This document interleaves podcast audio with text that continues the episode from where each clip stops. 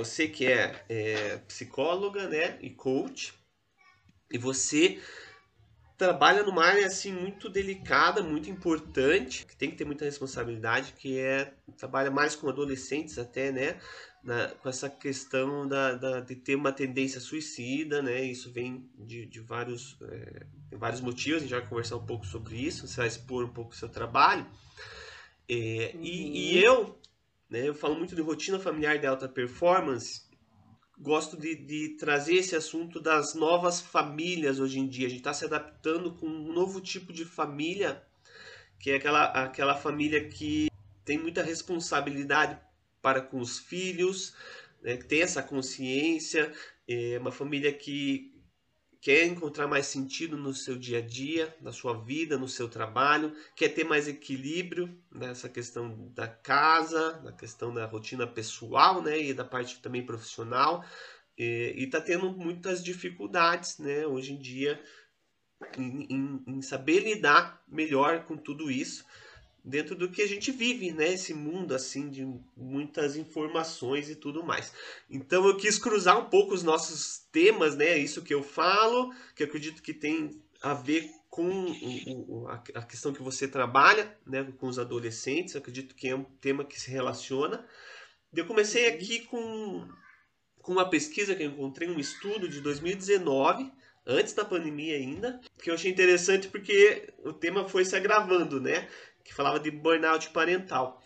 E que o burnout parental ele pode trazer resultados prejudiciais para pais e filhos. Então, no estudo, ele falava que esse esgotamento né, traz consequências sérias para os pais e para os filhos, né, porque aumenta a negligência, é, tem vários tipos de danos, inclusive pensamento de fuga dos pais, até entendo.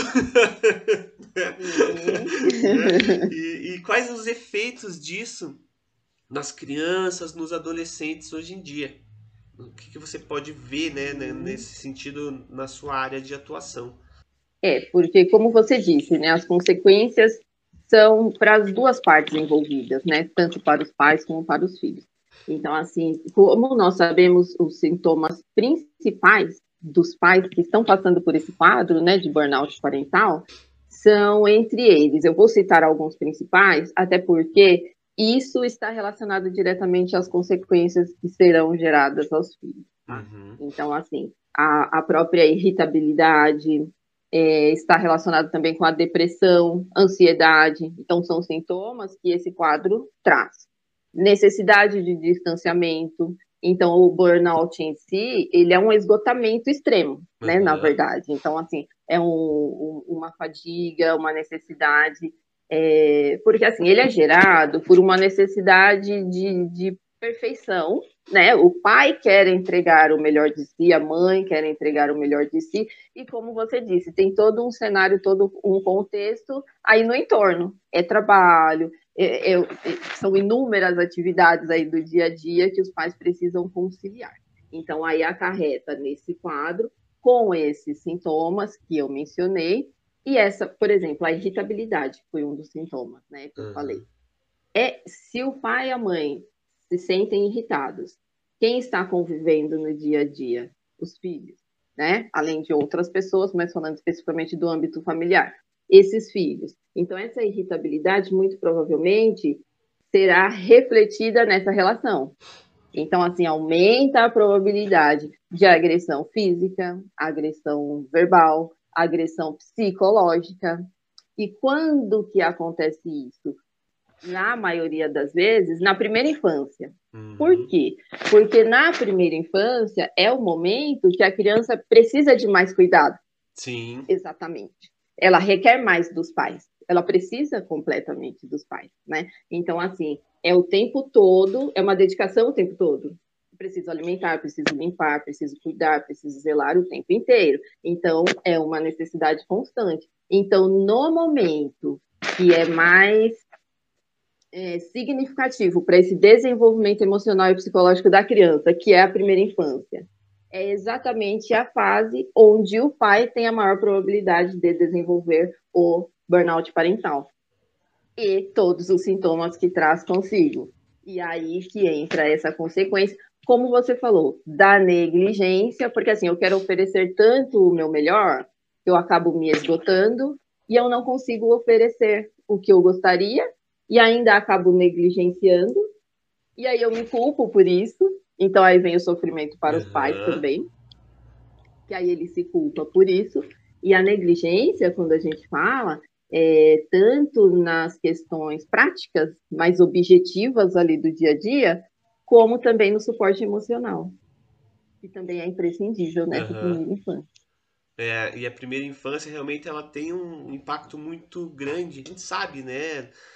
O que, que isso acarreta para o resto da vida de todos nós. Como você comentou, né? São uma série de, de fatores ali que acaba gerando. A gente percebe no dia a dia, né? Acaba gerando essa, esse momento que você se cansa e você perde a paciência, né? E é uma coisa às vezes até física, né? No, no caso, você tá cansado, você tá ali no dia a dia e aquela exigência que os filhos pequenos trazem pra gente é tão grande que acaba a tua energia, tua energia mental, e chega uma hora que você não sabe mais lidar com isso. Então, se a gente não tem uma estrutura dentro de, do nossa rotina diária, né, do nosso dia a dia, se a gente não tem uma consciência real né, do que, que é criar um filho, o que, que é ter uma, um relacionamento legal dentro de casa, é, ter uma estrutura mais é, é organizada assim no nosso dia a dia, realmente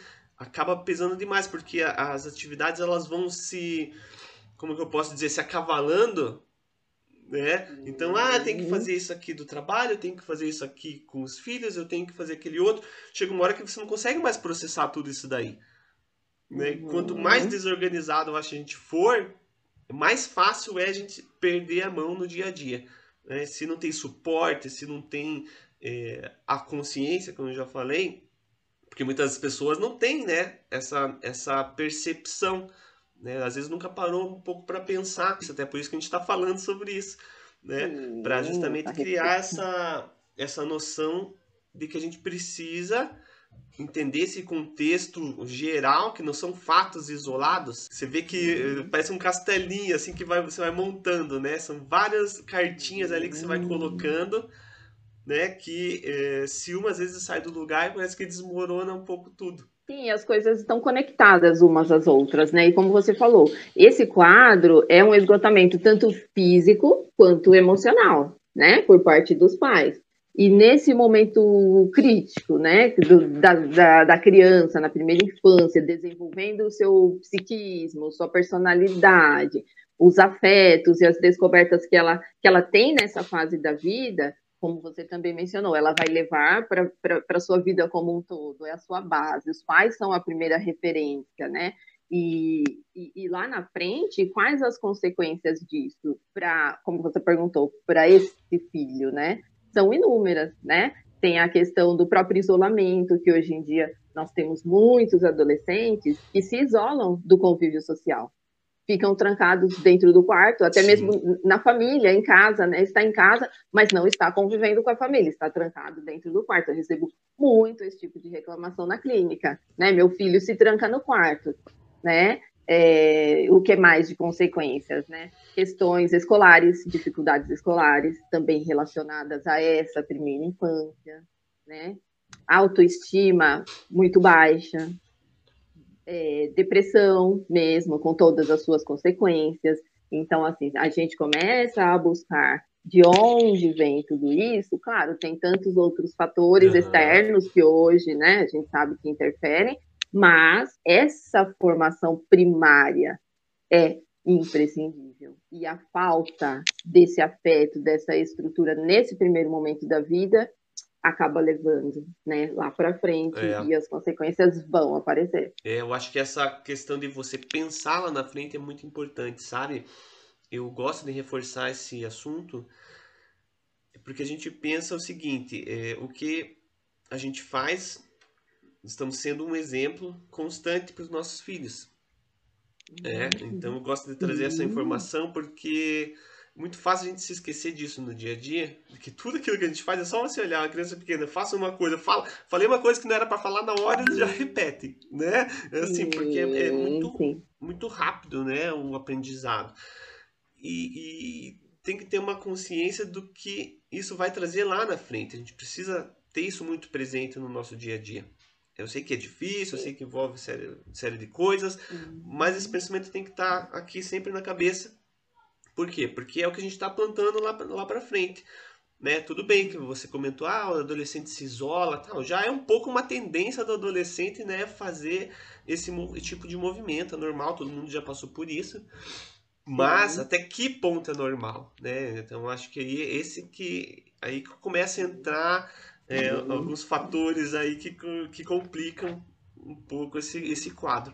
Né? Tanto que e até... até... a observação dos pais, né, com relação a isso. Ok, ele tem que ter um momento dele, sim, lá no quarto, tranquilo, fazendo suas coisas, sim, é saudável ele ter também esse, momento, essa individualidade, respeitar até, né, essa sim, individualidade, claro. esse, essa privacidade, ok, mas observar até que ponto isso está dentro, né, vamos Sim. dizer, do, do, do, esperado, do equilíbrio, como tudo na vida, ou já está passando do, do, do é. ponto é. do que deveria, do que seria saudável, né? É, eu não tenho filhos adolescentes, né, ainda, meus são pequenos, mas eu já fico pensando exatamente nessa fase. Eu penso, tá, o que, que eu estou plantando hoje para quando chegar nesse momento que vai existir esse tipo de conflito, né, para que a coisa se desenvolva dentro do, de um padrão, né, é, normal, no padrão aceitável.